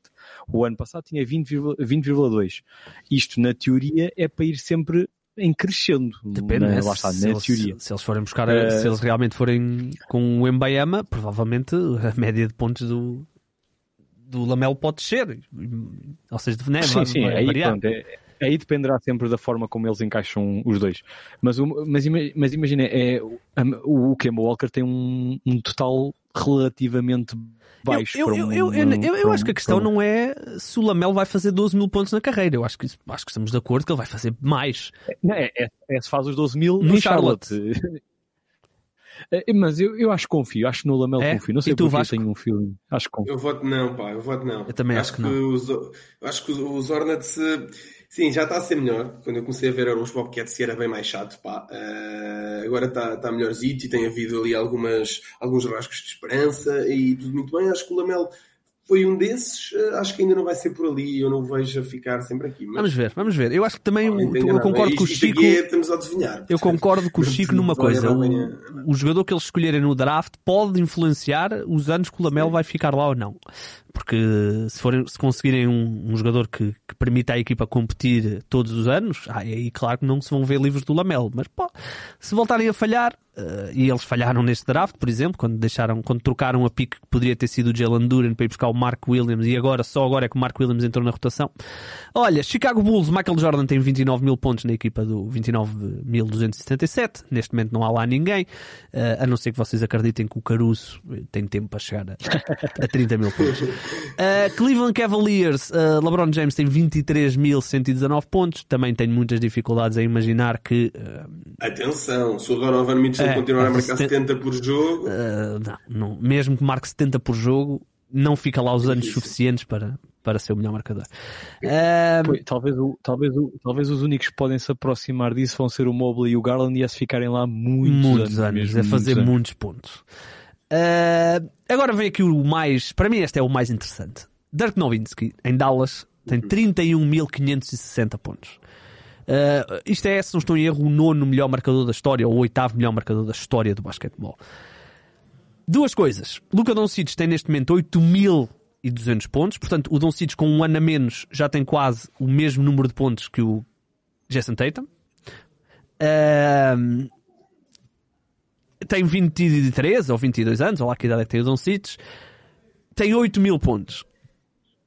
Passa lá anos suficientes e consegue tornar-se num dos 8, 7 melhores marcadores da história da NBA? Esta é a grande questão. O que é que vocês acham? É, eu, eu, eu, gostava, eu, eu gostava de confiar, porque era sinal que os Mavericks tinham acordado e tinham finalmente, ao longo dos anos, tornado a equipa atrativa mas, para mas, ele. Mas, ó Chico, mesmo já, que a equipa já... seja atrativa, são 31 mil pontos, são 20 anos não, a jogar. Mas eu, eu, acho que, eu, acho, eu acho que ele ficando ali a carreira inteira, ele consegue. Acho honestamente. Agora, Uh, acho mesmo que consegue porque ele, ele é um jogador que e, e ainda por cima tu olhas para a forma de jogar dele, ele não é propriamente um jogador que agora sendo jovem vai, joga super rápido e super sempre correria eu parece-me que ele vai ser um jogador que vai envelhecer bem okay. em termos de, de jogo é, é, esta, esta é uma que... diz, diz, diz, desculpa é, acho que o problema é mesmo esse, porque ele, com os anos que já lá está, que são, ele vai o quê? No quarto? Quarto, este, quarto é, o quarto. este é o quarto. Este é o quarto. Vou, eu, vou eu mais tarde ou mais cedo, se fosse ele e a fazer o que estou a fazer, já começaria a ficar um bocadinho farto da, da gestão que eles estão a fazer do plantel. Uh, é o quinto ano, eles finalmente é o quinto ano. É o quinto ano. Pronto, é o quinto ano. Mas, mas, isso ainda reforça mais cinco, cinco, anos em que, pronto, os primeiros anos dá-se aquela borla. Agora, eu não vejo melhorias qualitativas no, no, no plantel no geral para as tuas estrela ficar contente, um pouco à semelhança do que via o ano passado com o Lillard. Mas, há, mas, mas, mas os Trailblazers efetivamente deram a, volta, deram a volta e melhoraram a equipa este ano. Mas há uma Portanto, questão que nós também temos de. Também não está a ser particularmente fácil à equipa. Uh, aliás, não está a ser particularmente fácil uh, o Don Cic adaptar-se a jogar com alguém, não é? Porque eles tiveram lá o Porzingis Sim. e não funcionou, obviamente por culpa do Porzingis, mas também por culpa do Don Cic, porque uh, se bem, se as pessoas puxarem um bocadinho a casseta atrás, é verdade que o Porzingis não evoluiu o que nós achámos que ele poderia ter evoluído depois dos anos dos Knicks, mas também é verdade que quando o teu melhor jogador é um bocadinho uh, mágico com a bola na mão, mas te obriga a ti, um jogador de 7, me de 7 metros, de 2 metros e de não sei quanto, a estar encostado ao canto à espera que ele passe a bola para marcar os triplos, também limita o teu crescimento, não é? Portanto, uh, claro. ou seja, o Doncic também vai, ter, ou seja, neste momento, tendo em conta que o Doncic já é um max player, já é uh, o jogador que é, mesmo que o Doncic hoje chegue ali e diga eu quero sair, quero ir para outra equipa, não vai ser fácil a outra equipa ir trocar por ele. Ou seja, o Doncic já está num ponto onde ele também vai ter de trabalhar com os Mavericks para arranjar e até para moldar a sua forma de jogar para eventualmente, porque vamos imaginar que o Bradley Bill hoje diz, ok, eu quero sair de Washington, quero ir para os, para os Wizards. Vais pôr o Bradley Bill no canto à espera que o Luca Doncic lhe dê a bola. Ou seja, o Doncic também vai ter que evoluir o seu jogo. Acho eu. Parece-me. Acho que, por exemplo, o Kobe Bryant passou por isto. Kobe Bryant, depois da saída do cheque, Uh, é verdade que não tinha grande ajuda, mas também teve de dar oportunidade a outros jogadores que crescessem com ele. E o Don Cic tem uma forma de jogar muito particular que não é fácil, não é sempre fácil, não é? Sim, aí, aí concordo contigo. Eu, olha, eu, eu voto, eu estava aqui muito inclinado no sim, de repente é que eu estava a esquecer também a quantidade de épocas que o Novitsky jogou. Pois, eu, eu, eu é acho, isso. Eu também acho que o Don Cic vai envelhecer bem, aí estou com o Chico, e tem algo que tem uma grande vantagem aqui, aqui que é, ele, ele, tem neste momento média de pontos por jogo de 27.3. O Novitsky acabou com, acabou com 20.7, eh, de acordo É, os últimos anos não, não é normal. É isso, baixou ali um bocadinho. O Doncic começou um ano mais cedo também. Eu acho que é capaz de dar, porque imagino mesmo a fazer eh, épocas com, com médias muito altas, mas não sei se ele vai conseguir ter uma longevidade. É, eu acho, eu, aqui, a questão, aqui a questão é assim: a melhor média pontual do Dirk Nowitzki foi 26 uh, pontos uhum. por jogo. Portanto, era, ou seja, uma fase diferente da, da NBA. E se nós olharmos para o, para o Luka Doncic, uh, ele já vai com uma, duas, três, esta, quatro, quatro épocas acima dessa média. Portanto, uh, se o Doncic passar 20 anos nos Dallas, eu acho que vai. Ah, é isso, certeza, claro. A questão aqui é que são 20 anos, ou seja, uma lesão, uma ruptura num, num, Aquiles, uma ruptura num ligamento, mata-te logo ali, ou seja, é difícil. Sim, eu, eu vou dizer. Não, isso não podemos controlar. É isso, é? é? isso. Ou seja, eh, aqui associa-se, eh, eu acho que o talento está lá para chegar a, um nível de marcação de pontos que seria histórico. O Don Cites tem capacidade de se jogar muitos anos para fazer números, uh, para, entrar no top 5 dos melhores marcadores, uh, porque não? A questão é, uh, é, é, prever isso é difícil. ou seja, tu não consegues dizer nós, quantos jogadores é que nós já. Tracy McGrady, se tivesse jogado sem lesões durante 20 anos, também, não é? Estaria ali. As lesões marcam. Aqui a questão é: será que ele vai passar 20 anos em Dallas ou 18 anos em Dallas? É difícil. Eu, É sempre difícil. Olha, vamos a, vamos a outros. Deixa-me dizer só, uma, só um instante. Eu, eu, mas eu, eu acho que uh, ele vai ficar muitos anos nos, nos Mavs. Acho que ele. Eu sinto, não sei, eles acreditaram nele, não foi, não foi a primeira escolha, mas foi. Os Dallas é que acreditaram nele, estão a construir aquilo à volta dele. Eu, eu acho eu acredito que o Mark Cuban também deve fazer tudo o que estiver ao alcance dele Sem para dúvida. que o se sinta bem. Eu, eu não noto assim, vamos não ver, vamos ver. Olha, grandes problemas. Denver Nuggets, o melhor marcador da história dos Denver Nuggets é Alex Ingles, com 21 mil pontos. Uh, Nikola Jokic está neste momento com 11.200. O que é que achamos? Vai chegar aos 21 mil pontos? Eu acho que sim. É? Acho que sim, acho que sim. Eu, eu não o vejo trocar de equipa. Ah, ele, ele mesmo que mesmo que baixe um bocadinho o rendimento nos próximos anos, ainda vai aguentar este rendimento que está agora há algum tempo. Eu acho que chega lá, eu acho que chega lá. E, e ele, ele pode muito bem ser um daqueles jogadores que joga até aos 37, 38 anos sem grandes oscilações. É, é isso, é isso. Uh, Vasco, é confias? Não, mesmo, mesmo, que baixe, jogando até aos 37, ele tem agora 28, não? Eu nunca estar aqui o a dizer... Ah, acho que tem menos. Sim. Uh, eu não tenho aqui a idade do Jokic, impressionante. Desculpem, eu estava aqui. Jokic, desculpa, não tenho aqui a idade do Jokic à mão. Deixa-me só pesquisar aqui muito rapidamente. O Jokic tem 27 eu, eu anos, 27, vai fazer 28 a meio de fevereiro. Exatamente. Então eu acho que sim. Ele fazendo 2 mil pontos por época, 5 aninhos, 6 aninhos está tá aí, e mesmo que okay. baixe um bocadinho o rendimento, Vasco, aguenta, acreditas? Aguenta como tu Talvez, eu antes tinha estado aqui a olhar, não é fácil. Não é fácil, não é fácil. Até porque ele não marca tinha muitos boa, pontos, não é? uma boa média, pá, não é, não é fácil. Não é fácil. Alex eu, eu vejo, -a, eu vejo-a também envelhecer bem, mas eu não sei se ele vai marcar os pontos suficientes. Talvez, sim, vamos ver. Eu não, eu não sei se ele vai ficar com um grande média a nível pontual daqui a uns anos. Eu acredito que ele continue, é muito bom no, no resto e a ser um, sempre um, um facilitador. Não sei. Olha, uh, Detroit Pistons, o melhor marcador é a Isaiah Thomas com 18.800. Uh, não há, é assim, o Kate Cunningham pode, mas ainda é, nem, nem, vale a pena estarmos aí por aí com o homem, ainda só jogou uma época. Uh, os Golden State Warriors é Stephen Curry, portanto não haverá ultrapassagem. Os Houston Rockets têm aqui Malajuan com 26 mil pontos. Uh, há lá jovens, mas neste momento ainda é cedo para, para falarmos disso. O mesmo... Fala-se do regresso do James Harden. Oh. O, os Indiana Pacers têm Reggie Miller com 25 mil pontos. Em, em, nos Clippers é Randy Smith. Desconheço, confesso. Uh, aliás, é o único jogador. O... Há aqui um outro em Phoenix também que não é nem All-Star, nem, uh, nem Hall of Famer. Portanto, é só, só para terem. Uh, Eu acho que o segundo dos Clippers é o, é o Griffin, não é? É possível, é possível. Portanto, o Randy Smith tem 12 mil pontos. Eh, é impossível um dos jogadores do plantel lá chegar neste, nesta fase. Apesar do Paul, do Paul George já ter ali uma marca pontual relativamente interessante, mas não, não vai lá chegar. Uh, Lakers, uh, a não ser que nós achemos que o Lonnie Walker vai chegar aos 33.643. Não vale a pena discutir. Memphis Grizzlies. Esta é uma, esta é uma que acho que todos nós vamos concordar já imediato, nem precisamos perder muito tempo. Mike Conley tem 11.773 ah, pontos, Jamaran já leva 4.800 e vai estar mais uns anos e vai bater este recorde sem grandes problemas. Estamos de acordo? Claramente. E, sim, e, vai, bater, e vai bater cedo. Sim, sim, vai, ele vai. Sim, sim. Esta aqui nem deixa que alguém esteja contra. Não, não.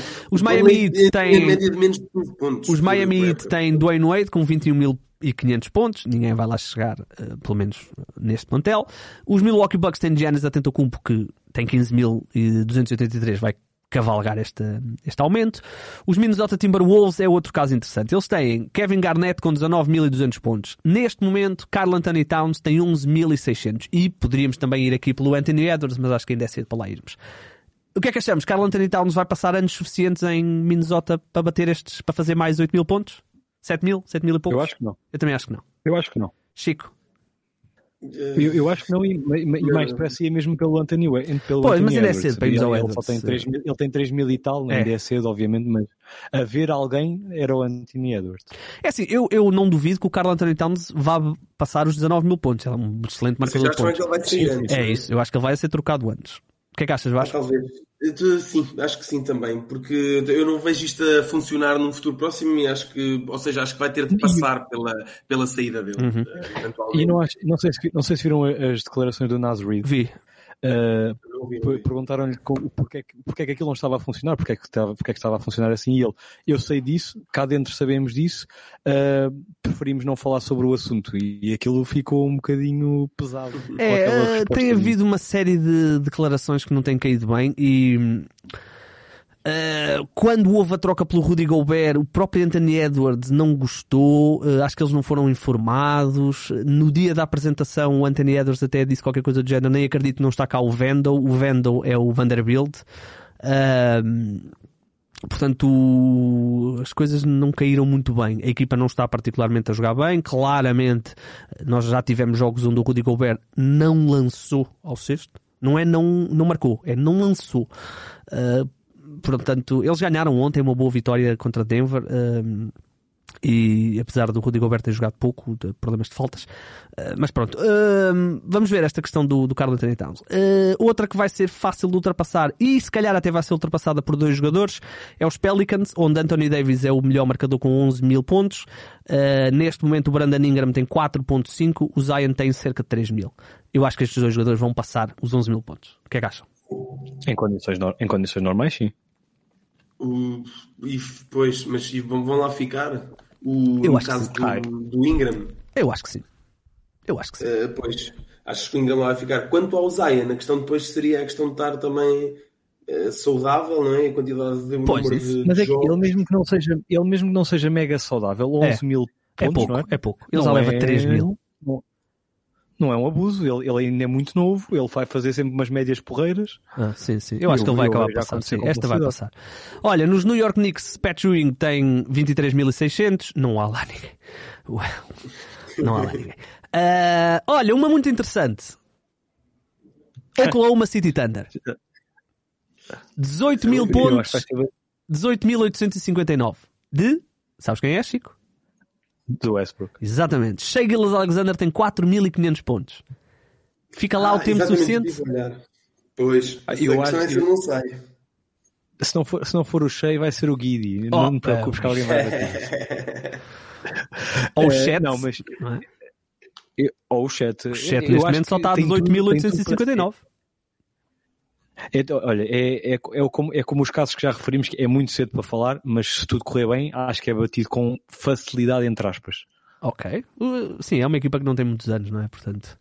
uh, vamos ver, o Shea tem. Eu estou por acaso curioso de ver o que é que vai acontecer com o Shea Alexander. Olha, Orlando Magic, uh, Dwight Tower tem 11.435. Eu quase que aposto dinheiro em como Paulo Banqueiro vai bater este recorde.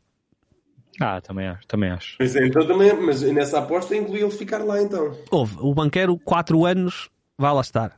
Depois, Rookie Extension, pelo menos. O Banqueiro, se as coisas correrem todas mal aos Orlando Magic, o Banqueiro pelo menos vai ficar 6 anos ou 7 em Orlando. A não ser que aconteça uma, uma coisa mesmo. E, e aquilo não, e não aparenta que vai correr mal porque eles já estão a dar indícios de que vão É, ser. não vão ser sempre maus. E, portanto, ele já tem 700 pontos. Portanto, vai acabar esta época provavelmente ali nos 1000, 2000 pontos. Vá, 2000 não, mas perto disso, a rondar É isso. isso, é.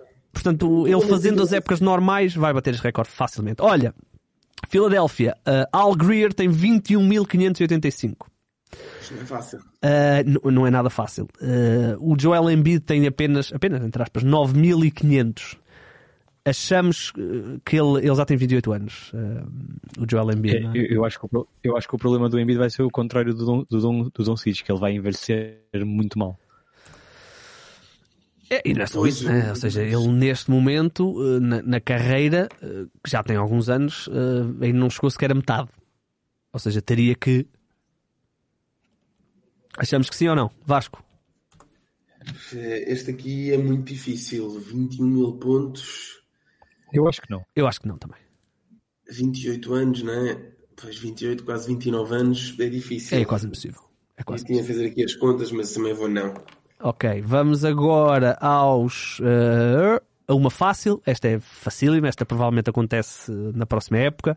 Eh, os Phoenix Suns têm Walter Davis com 15.666. Neste momento, o eh, Devin Booker tem mais ou menos 12 mil pontos. Portanto, esta é fácil de, de ultrapassar. Sim. Eh, Sim, provavelmente no final da próxima época está ultrapassado. Os Blazers é o Damian Lillard, portanto não há dúvida. Os Sacramento Kings é Oscar Robertson com 22 mil pontos e 9, 22 mil e 9 pontos. Eh, também diria que não, não há grandes hipóteses de alguém lá ultrapassar isso. Eh, San Antonio Spurs, Tim Duncan com 26.496. Eu ainda acreditei que o Josh Primo podia bater isto, mas eh, infelizmente ele foi. Eu, eu vejo, eu vejo o, o Embanyama a fazer. Uh, bem, primeiro é preciso que ele lá chegue e depois. Olha, Toronto Raptors, o Damar DeRozan tem 13.296. Eu confesso que não tirei aqui uh, o Scottie Barnes. Pronto, uh, é assim... Olha, eu, eu, tirei, eu tirei o Siakam daí. Eu acho ah. que o Siakam tem 7 mil pontos. Ok. Eu não, não, não me estranha. 7, Achas que fica lá os anos suficientes? Eu, a mim, eu, não sei se ele não sai pois. Aquilo não está a correr nada bem, eles vão ter que fazer alguma coisa. Hoje é isso, e aquilo tem de ir por algum lado, eles vão ter de tomar decisões e a decisão pode passar por ele sair. Mas também pode passar, mas, se, se eles eventualmente conseguirem juntar-lhe alguém. Mas ele tem sido, ele tem sido dos melhorzinhos Eu do, sei, mas, mas, mas, a partir do momento em que eles decidirem é? que ve, querem construir em torno do, de Scottie Barnes, se tomarem essa decisão, não sei se vão tomar ou não. Scottie Barnes tem tido uma época bastante desapontante, mas se eles decidirem isso, uh, o Siakam, não é? É assim, o plantel está extremamente mal construído. Eh, eu, eu achei que aquilo podia funcionar, mas já, já revi a minha opinião. O plantel está muito mal construído. Eles só têm extremos, eles não têm postes. Aliás, eles têm muitos postes, nenhum vale nada. E depois não têm bases, não têm atiradores. Jogadores, jogadores parecidos, jogadores semelhantes. Não têm bases, eles não têm bases, eles têm um base que é o Van Vliet. Uh, não tem um base mesmo. Uh, portanto, é uma equipa que está um bocadinho mal construída. Uh, vamos ver. É assim, 13 mil pontos não é difícil de ultrapassar. A questão é que nunca lá tem ficado ninguém tempo suficiente é uma equipa também muito recente, tem 20 e poucos anos. Olha, o Utah Jazz esta uh, não vai ser batida certamente. O Carmalone é o jogador que tem mais pontos por uma, uma franquia uh, isolada. O Carmalone uh, tem 36.374 pontos só nos Utah Jazz. Ele depois ainda foi fazer uma épocazinha ao Los Angeles, mas é de longe o jogador que tem mais pontos por uma franquia. Apenas a outra é, é Kobe Bryant, com os tais 33 mil. e uma que também vai ser ultrapassada muito rapidamente e provavelmente se calhar até esta época, talvez. Os Washington Wizards eh, é a última. Elvin Hayes tem 15.500 pontos. O Bradley Beal já leva 14.800. Portanto, dependendo da sua saúde, em princípio poderemos ter aqui uma, uma situação. Portanto, finalmente vai ser primeiro alguma coisa o Bill. É, é portanto, só para ter só e, a conclusão disto é, nós neste momento já temos Stephen Curry a ser o melhor marcador da equipa onde está, uh, uh, jogadores atuais que ainda jogam e que são os melhores marcadores das suas equipas, temos vários. Uh, obviamente temos franquias mais pequenas, mais uh, curtas em anos, onde têm jogadores facilmente, né? o Brook Lopez, o Kemba Walker, uh, o Mike Conley e o Anthony Davis e o próprio Russell Westbrook. Portanto, são equipas, o DeMar DeRozan, são equipas com menos anos, mas depois, dentro de, das outras que já têm muitos anos, temos vários jogadores que já são os melhores marcadores dessas equipas. LeBron James, um, Stephen Curry, um, Giannis Antetokounmpo, uh, continua Russell Westbrook, Dwight Howard, portanto, jogadores da nossa geração que já são os melhores marcadores. E já vimos aqui que há vários, e alguns vão fazê-lo com muita facilidade, que também têm oportunidades de ser os melhores marcadores. Eu acho que eh, com o evoluir do tempo, estas marcas uh, podem ser batidas dependendo dos anos que os jogadores passam lá porque eu acho que essa, eu acho que esse é o grande desafio para quase todos. Mais do que acharmos que eles vão conseguir passar ou não na carreira, é se vão fazer os anos suficientes naquela equipa, não é? Tal, tal e qual. Esse é o único senão, porque o, a nível de pontos, eh, os jogadores hoje em dia estão com médias superiores a, a, todos os anos anteriores. Estão, não é todos os anos anteriores, mas a, a nível de eras, temos uma era de muito mais pontos, por isso eu não vejo isso como, como um problema. Agora, por outro lado, também acho que estamos cada vez mais numa era de mudar de equipa e menos de ser aquele. aquele jogador só de ficar sempre numa, numa equipa ou praticamente a carreira toda na mesma equipa. É. Sim, que hoje em dia as super equipas tanto se fazem rápido como se desfazem rápido. Uhum. Exatamente. Os, os netos e os, os netos com o ar, e os assim que aquilo e... foi em seis meses. É.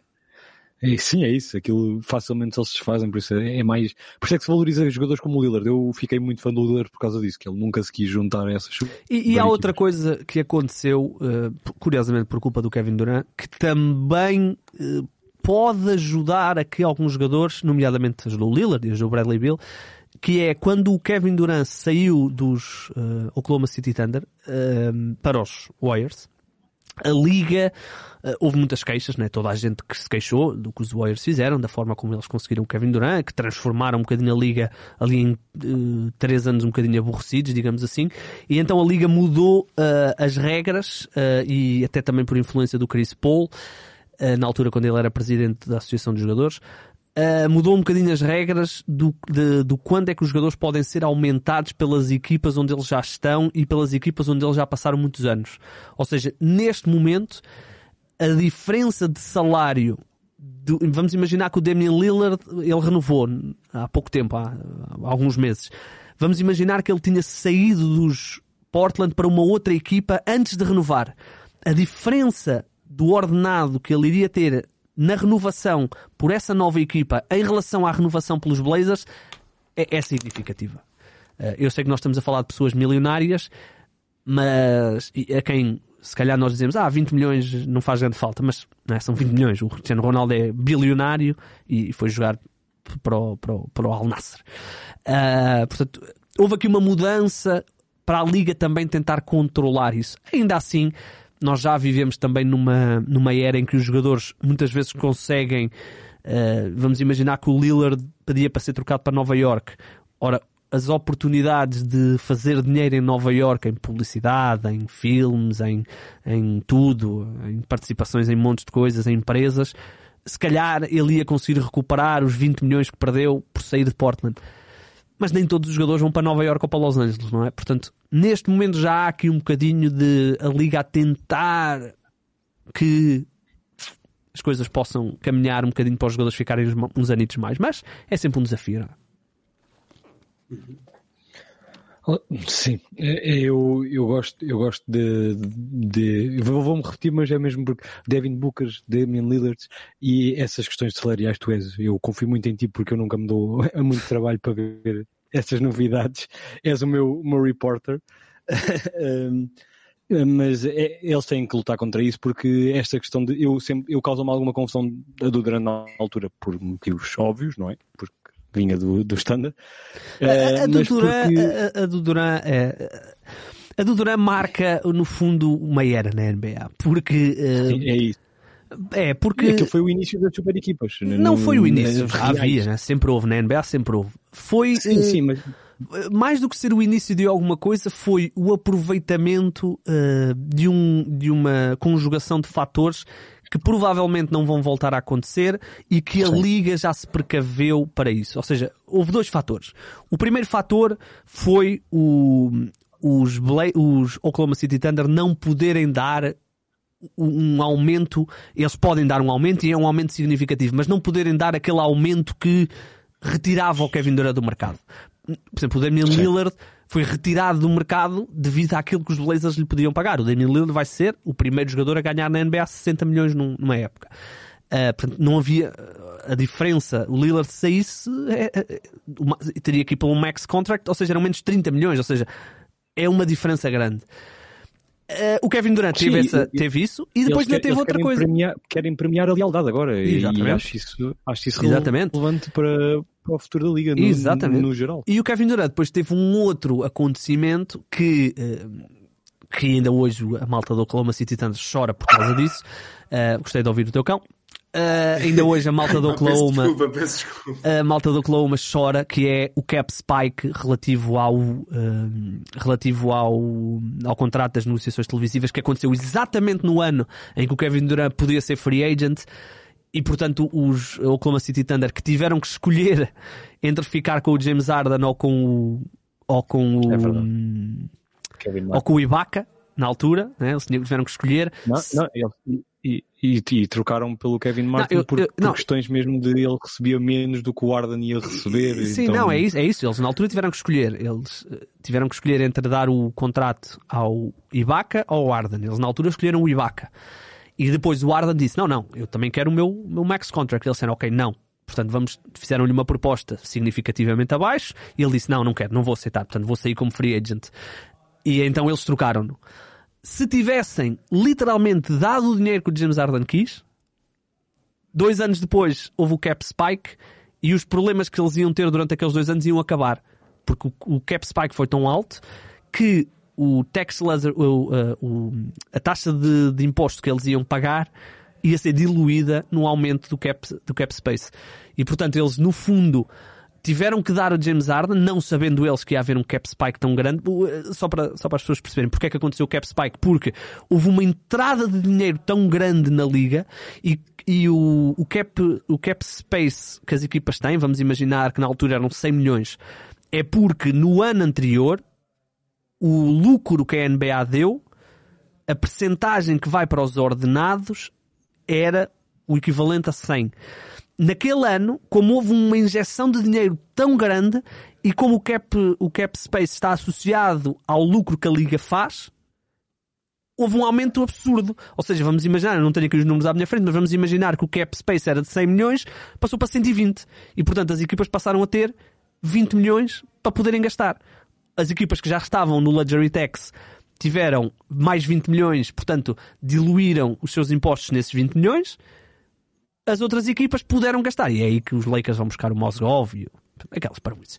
Pronto, isto só para dizer, e já estamos um bocadinho longos, isto só para dizer que houve ali uma conjugação que a NBA certamente vai tentar, um, vai, já tentou, já, já fez algumas coisas para impedir. Vamos ter um novo cap spike, se não estou em erro, daqui a dois anos, porque vão começar agora as negociações dos, do novo contrato de, de televisões. Provavelmente vai ser o maior contrato da história do desporto e uh, vamos ter aí certamente muito dinheiro para muitos jogadores e há muitos jogadores que fizeram os seus contratos já a contar em ser free agents nesse verão, que é para poderem receber mais. Uh, isto é tudo um negócio. Uh, vamos então terminar, só dar esta nota. Os uh, Phoenix Suns, nós não falámos disto, porque já aconteceu durante as nossas férias. Phoenix Suns já foram, já estão a ver as negociações para a venda. Vai ser a segunda maior venda da história do desporto. Vão ser 4.2 bilhões, não estou em erro, apenas ultrapassados por uma equipa de um, futebol americano que foi comprada há pouco tempo. Os Bears, talvez, qualquer coisa assim, que foi 5 ponto qualquer coisa, os Suns vão ser por 4.2. Eu, eu gostava de imaginar se um dia os Knicks ou os Lakers forem vendidos, ou os Warriors, quanto é que seria? Bem, olha, meus amigos, mais uma, alguma nota para fecharmos? Nada. Tudo Nada. Não. Muito bem. Um bom, um bom ano para toda a gente. Exatamente, um bom ano para toda a gente. Vós, nós voltaremos na próxima uh, terça-feira. Se... Ah! Não, não sei se vocês sabem isto. Nós vamos ter, uh, portanto, o, o Spotify uh, já há algum tempo que tem a possibilidade de termos podcast em vídeo. Uh, logo, pouco depois do Spotify ter abe- aberto essa possibilidade, eu candidatei o 00 e teve, foi todo um processo, então, pff, esquece. Finalmente fomos aceitos, portanto, o, o primeiro podcast em vídeo do 00 no Spotify é o Mercado Flash. Já tivemos o nosso primeiro episódio em vídeo, as pessoas podem ver o vídeo no Spotify. E o Afunda 3, eventualmente, vai ter também alguns episódios em vídeo. E vamos ter, e esta vocês não sabem, vamos ter um genérico. Vamos ter um genérico. E o genérico não vai ser eh, como normalmente são os nossos genéricos, né? com imagens, quê. Não. O nosso genérico vai ser diferente. O nosso genérico vai, eh, vai ter a participação especial de alguém que está a iniciar a sua carreira no, no mundo do cinema, que sou eu. E, eh, e posso, sem querer revelar muito, porque isto é um. Já sabem como é que é o nosso Humberto, ele é que criou aqui toda uma ideia, mas sem querer revelar muito, a possibilidade de afundar de três vai ser explorada no nosso genérico. Nós vamos gravar nos próximos dias, vamos gravar no pavilhão do Oliveirense e vamos ver. Vamos ver o que é que eu posso fazer. Vamos ver. Eu acho que, eu acho que vocês vão gostar. Uh, pessoal, Eu, eu- eu- eu só peço que, que gravem os bloopers, por favor. amigo, não, para já não vai haver bloopers. É, vai ser à primeira.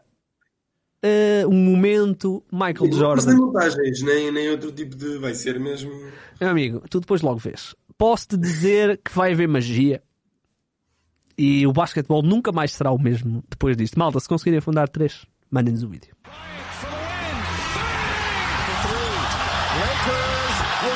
Chance to take the lead and look who has the ball. With half a minute to play. Bryant for the